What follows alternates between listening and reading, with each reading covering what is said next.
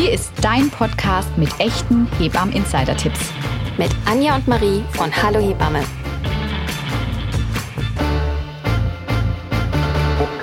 Hallo und herzlich willkommen zu einer neuen Folge vom Hallo Hebammen Podcast. Ich bin die Anja. Und ich bin die Marie. Und wir sind zwei Hebammen aus Heidelberg und die Gesichter hinter Hallo Hebamme. Und wir haben heute ein, wie ich finde, spannendes Thema für euch mitgebracht. Ein sehr, sehr spannendes mhm. Thema. Es wird heute um das Thema Hörscreening gehen. Und da wir ja da nicht die hundertprozentigen Experten sind, Anja, haben wir uns doch einen wundervollen Gast eingeladen, der auch mit uns hier schon im Studio sitzt und wir herzlich willkommen heißen. Dr. Florian Heimlich. Hallo. Hallo. Möchtest du dich mal kurz bei unseren Hörerinnen und Hörern vorstellen? Zum ersten Mal herzlichen Dank für die Einladung, freue mich sehr. Also mein Name ist Florian Heimlich, ich bin niedergelassener HNO-Facharzt und auch Facharzt für Allergologie, sitze in Heidelberg zusammen mit meiner Frau in einer großen Praxis seit 2004 und wir beschäftigen uns tagtäglich mit Patienten von Groß und Klein, unter anderem auch mit Babys und Hörscreening. Du bist unser Experte heute hier und das finden wir so toll, dass du da bist, denn du kannst uns einfach da wirklich auch im Detail mal abholen. Was ist das Hörscreening? Ne? Was passiert auch, wenn Auffälligkeiten sind? Also alle Fragen sollten wirklich für euch nach dieser Podcast-Folge beantwortet sein. Und ich denke, wir gehen gleich mal, legen mal los. Was ist das Hörscreening, Florian? Wann und wie, warum wird das eigentlich gemacht? Kannst du da mal die Hörerinnen und Hörer abholen? Also ein Hörscreening ist eine Untersuchung des Gehörs bei Neugeborenen das in den ersten Lebenstagen durchgeführt werden sollte, um eine Hörstörung auszuschließen oder festzuhalten. Und ähm, dieses Hörscreening ist seit 2009 bei Babys auch gesetzlich vorgeschrieben. Werden diese Befunde für Eltern irgendwo auch sichtbar dokumentiert, sodass man selbst als Eltern vielleicht hier auch nochmal nachschauen kann, wurde das bei meinem Kind überhaupt durchgeführt, wenn du sagst, dass es in den ersten Lebenstagen durchgeführt werden sollte? Ja, also die Hörbefunde werden in dem gelben äh, Kinderuntersuchungsheft eingetragen und sind somit auch dokumentiert, auch mit Stempel und Unterschrift. Mittlerweile gibt es auch äh, Tracking-Zentren, die sind meist an den Universitätskliniken angeschlossen, die also praktisch je, bei jeder Geburt hinten dran stehen und schauen, dass auch diese Hörtestungen erfolgen. Ich würde gerne noch mal kurz auf den Punkt eingehen. Du sagst in den ersten Lebenstagen. Es ist ja bei den U-Untersuchungen auch so, dass es so eine Zeitspanne gibt, ne, wann die einfach gemacht werden können. Zum Beispiel bei der U2 vom dritten bis zum zehnten Lebenstag ja auch. Ist das beim Hörscreening ähnlich? Also da gibt es da Tag X, es muss unbedingt da gemacht werden oder kann das am ersten Tag gemacht werden, am dritten? Bis wann sollte das denn so spätestens gemacht sein, der allererste? Also die gesetzliche Vorgabe sagt, innerhalb der ersten sechs Monate muss eine Hörstörung ein- oder ausgeschlossen werden. Mhm. In aller Regel werden die Kinder ja schon im Krankenhaus äh, mit einem neugeborenen Screening untersucht. Häufig funktioniert es aber dort nicht, da werde ich aber später darauf eingehen. Und deswegen landen die dann bei uns in den HNO-Praxen. Jetzt gibt es ja verschiedene Verfahren, wie man diesen Hörtest durchführen kann. Könntest du uns erzählen, welche das sind? Es gibt zum einen äh, die sogenannten otoakustischen Emissionen, das sind abgekürzt die OAEs. Das wird bei allen Neugeborenen durchgeführt.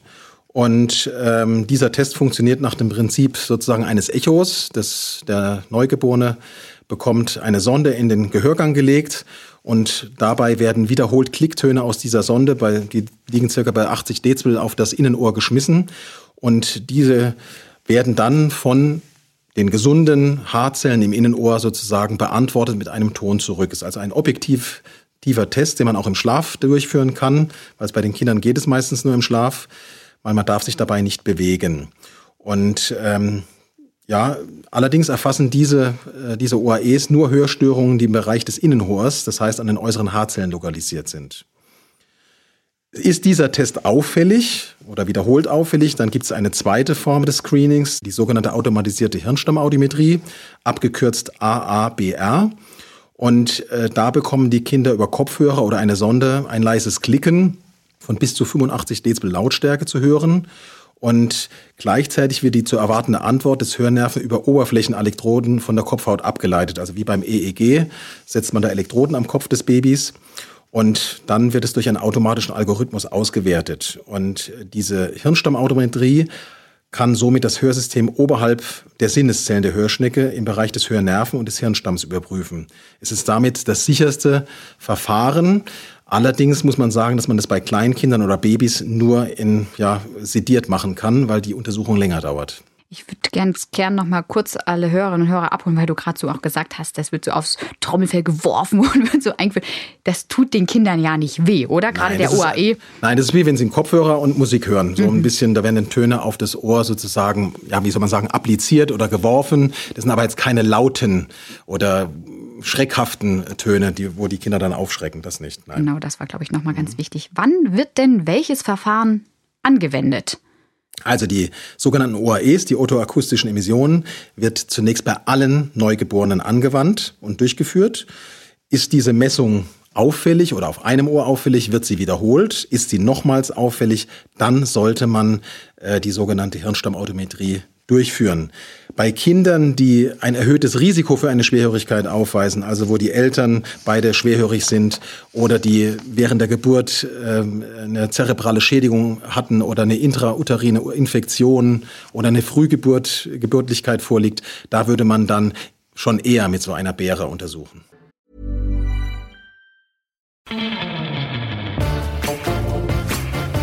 Werbung. Eine Schwangerschaft ist geprägt von Vorfreude und Aufregung, manchmal auch von Unsicherheit, Ängsten und vielen Fragen. Geht es dir genauso? Anja und ich haben gemeinsam mit dem Gynäkologen Dr. Konstantin Wagner einen Online-Geburtsvorbereitungskurs entwickelt, in dem wir unser geballtes Wissen und Erfahrungswerte an dich weitergeben. Wir begleiten dich mit wertvollen Tipps und Tricks zu den verschiedensten Themen in deiner Schwangerschaft. Sei es mit Informationen zu den Wehen- und Schmerztherapien oder Tipps zu Geburtspositionen und Geburtsorten. Wir haben alles Wichtige in zehn Folgen plus zwei extra Folgen des Kurses abgedeckt, sodass du optimal vorbereitet in die Geburt gehen kannst. Außerdem gibt es zwei Bonusfolgen, einmal mit Atemübungen und einmal mit allen wichtigen Infos zum Kaiserschnitt. Du möchtest dich gerne mit deinem Partner bzw. deiner Partnerin zusammen auf die Geburt vorbereiten? Dann schau dir doch mal unseren Kurs für Partner bzw. Partnerin an. Beide Kurse können bequem und flexibel von zu Hause aus erledigt werden. Und das Beste ist, du erhältst ab Kauf fünf Jahre Zugriff auf den Kurs.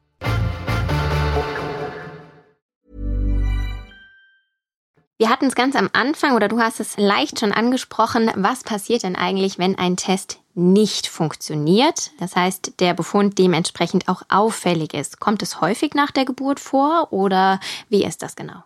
Genau, im Krankenhaus kann das durchaus häufiger vorkommen. Zum einen muss man sagen, da gibt es mobile otoakustische Emissionsgeräte, die sind häufig dann auch fehleranfällig. Meistens macht es dann auch eine Krankenschwester, die sich jetzt mit dieser Technik nicht so auskennt wie die tagtägliche MFA in der HNO-Praxis. Und zum Dritten muss man sagen, dass bei Kindern auch in den ersten Tagen immer noch, ich sag mal so in Anführungszeichen Käseschmiere äh, hinter dem Trommelfell sitzt. Ähm, schulmedizinisch heißt es Vernix. Äh, Und das kann natürlich da dann zu führen, dass die Kinder eine sogenannte Mittelohrschwierigkeit vorübergehend haben und dann können diese Schallwellen gar nicht weitergeleitet werden. Sodass es Sinn macht, diesen Test dann eine Woche oder zehn Tage später nochmal zu wiederholen. Das äh, finde ich auch ganz gut, dass du das sagst, weil die Eltern müssen sich dann eigentlich in der Regel gar nicht direkt erstmal Sorgen machen, wenn Nein. das beim ersten Mal nicht funktioniert. Überhaupt nicht. Nein, überhaupt nicht. Das haben wir relativ häufig sogar. Dann kommt es ja auch immer noch mal häufig vor, dass die Krankenkasse sich einschaltet. Wie steht die denn hier im Zusammenhang mit dem Hörtest? Also es, seit 2009 ist es vom Gesetzgeber vorgeschrieben, dass Kinder dieses Hörscreening bekommen. Jetzt gibt es natürlich mal vereinzelt Fälle, wo Eltern äh, sich nicht drum kümmern oder denen es egal ist oder sagen, sie wollen das nicht. Wie da jetzt genau der Gesetzesvorgang ist, weiß ich nicht, aber die werden schriftlich aufgefordert, äh, auch dann von diesen ähm, Tracking-Zentralen, auch von uns Hals-, Nasen-, Ohrenärzten, auch von den Kinderärzten, sodass da doch ein gewisser Druck schon ausgelöst wird. Dass man also praktisch dann dieses Hörscreening äh, vollendet. Vielleicht kannst du da noch mal kurz erklären, warum das so wichtig ist und warum da auch so mit Nachdruck ähm, einfach noch mal auch das eingefordert wird, diese Untersuchung zu machen. Ja, weil sonst, äh, wenn eine Schwerhörigkeit oder eine ja, Taubheit besteht, droht eine lebenslange Sprachentwicklungsstörung. Und damit sind natürlich dann auch die kognitiven Fähigkeiten in, Zust äh, in Zukunft äh, eingeschränkt. Und das wäre natürlich extrem schlecht, auch für die ganze Entwicklung äh, des Kindes. Ja. Deswegen will man das einfach so früh wie möglich einfach schon erkennen. Erkennen, genau, dass man auch frühzeitig dann äh, eventuell therapeutisch rangehen kann. Und ja, genau. Du hast gerade schon gesagt, dass ähm, es recht häufig gerade bei der ersten Messung, vor allen Dingen auch in der Klinik, mal zum auffälligen Ergebnis kommen kann. Und ähm, dann macht man in der Regel nochmal nach einigen Tagen eine Kontrolle, wie du das gerade gesagt hast, dann beim Niederlassen bei euch auch in der mhm. Praxis. Mhm. Wann ist denn wirklich der Zeitpunkt gekommen, dass man eben nicht mehr nur in Anführungsstrichen abwartet und kontrolliert, sondern dann auch wirklich mit diesen angesprochenen Therapien, die du gerade schon erwähnt hast, beginnt? Also mindestens zweimal ein auffällige OAE, also zweimal auffällige otoakustische Emissionen und dann natürlich das auffällige, die auffällige Hirnstammaudiometrie. Wenn dann damit ist gesichert, dass das Kind eine Hörstörung oder eine Taubheit hat und dann sollte man das Kind mit Hörgeräten oder bei völliger Taubheit sogar mit einem sogenannten Cochlea-Implant versorgen. Äh, das Cochlea-Implant ist ein implantiertes Hörgerät, was man operativ praktisch ins, ja, ins Innenohr legt sozusagen. Was sind das denn für Therapien und an wen wende ich mich am besten dafür? Also ich habe es eben schon angesprochen, die Therapien sind die Anpassung von Hörgeräten. Es gibt geschulte Hörgerätakustiker, die sich spezialisiert haben auf Kinder oder auch Universitätskliniken, die extra Abteilungen dafür haben. Oder bei, wie gesagt, völliger Taubheit, was ich eben schon erwähnt hat, äh, habe, dieses Cochlea-Implant. Ähm, dafür werden die Kinder die da auffällig sind, von ihrem HNO-Facharzt meistens ein pädaudiologisches Zentrum, das meist an einer HNO-Klinik angeschlossen ist, überwiesen. Wird das alles von den Kassen bezahlt in der Regel? Ja, wird alles bezahlt. Sehr gut. Wie häufig, das würde mich auch noch interessieren und äh, ich denke viele Hörerinnen und Hörer, wie häufig kommt das ungefähr vor, dass äh, wirklich da eine Auffälligkeit ist? Hast du da eine Zahl vor? Also in der Regel, ähm, die Statistik sagt, bei 0,1 bis 0,3 Prozent der Kinder tritt eine frühkindliche Hörstörung auf. Das heißt also bei ein bis drei Kindern von 1000 ja, okay. ungefähr. Gibt es denn verschiedene Hilfsangebote für Eltern, wenn es zum Beispiel Auffälligkeiten beim Hören gibt? Ja, sogenannte Hilfsangebote für Eltern hörgeschädigter Kinder gibt es zunächst über den behandelnden Kinder oder auch über unseren, über uns als HNO-Fachärzte oder dann äh, über die PET-audiologische Ambulanz, wo die Kinder jeweils überwiesen werden. Ebenso gibt es verschiedene Einrichtungen, wie zum Beispiel den Gehörlosenbund Deutschland, mit denen die Eltern Kontakt aufnehmen können, zum Beispiel bei einer Taubheit des Kindes. Vielen Dank für diesen tollen Überblick, den du uns in dieses Thema gegeben hast. Ich glaube, damit das war wirklich so, dass da wirklich jetzt jeder auch was damit anfangen kann, wenn er vielleicht auch diesen Befund im Kinderuntersuchungsheft sieht und denkt so, hä, was, manchmal ist ja so, habe ich gehört, aber irgendwie habe ich es auch vergessen. Ne?